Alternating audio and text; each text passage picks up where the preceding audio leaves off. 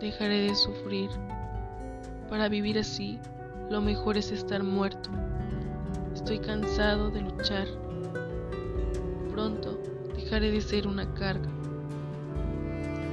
El suicidio es una de las causas de muerte no natural más frecuentes en todo el mundo, siendo cientos de miles las muertes debidas a este hecho. Hoy hablaremos de un tema en materia de suicidio, el significado del recado póstumo e instrumentos para el suicidio. Las notas póstumas dan pistas a los especialistas sobre el comportamiento y sentimientos de las personas para así trabajar mejor en el combate al suicidio. En sus últimos pensamientos, los suicidas revelan las causas que los llevaron a quitarse la vida. No encontrarle sentido a la vida, la violencia, la soledad y los problemas familiares o de pareja son los principales.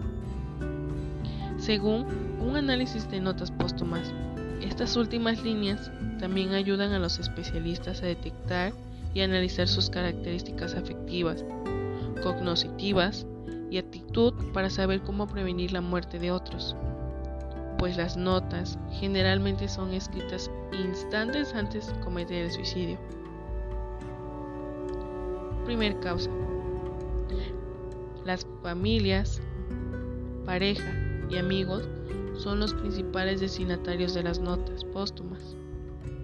Entre adolescentes de 15 a 18 años que acaban con su vida, el destinatario más frecuente de su última carta fue su pareja, según estudios. Esto revela que el 45% de los suicidas dice que su nota que lo hizo por problemas de relaciones interpersonales, tanto problemas amorosos, desarmonía, problemas maritales, problemas con la familia nuclear, problemas sexuales y soledad. Segunda causa, no encontrarle sentido a la vida. Tercer causa, el 31% de la población no señalan una razón específica para su muerte. Cuarta causa, señalan que lo hacen por beneficio de otros, expiación, culpa. Los últimos lugares los ocupan problemas económicos o por venganza. Estas son las causas generales que llevan a alguien al suicidio. En sus notas, los sentimientos que prevalecen son el fatalismo, el amor o la idealización, el buscar o dar perdón a otros, también los afectos relacionados con autodevaluación, culpa y autocastigo.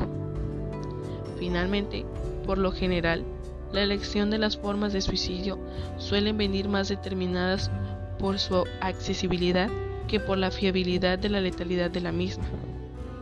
Estas son las 10 formas de suicidio más frecuentes en el mundo. La principal, el ahorcamiento. Como número 2, saltar al vacío desde un lugar elevado.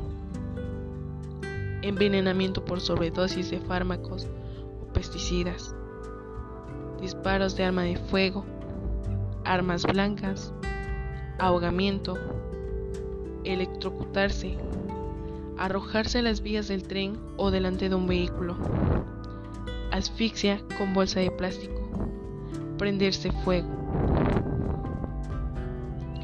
Finalmente, recuerda, las personas que están al borde del suicidio quieren básicamente tres cosas. Que alguien las escuche, alguien con quien confiar, alguien que se preocupe. Si necesitas ayuda, acude con un profesional. Mi nombre es Julisa Rodríguez Lara, estudiante de la licenciatura en Criminalística y Criminología. Curso la materia de suicidio. Gracias.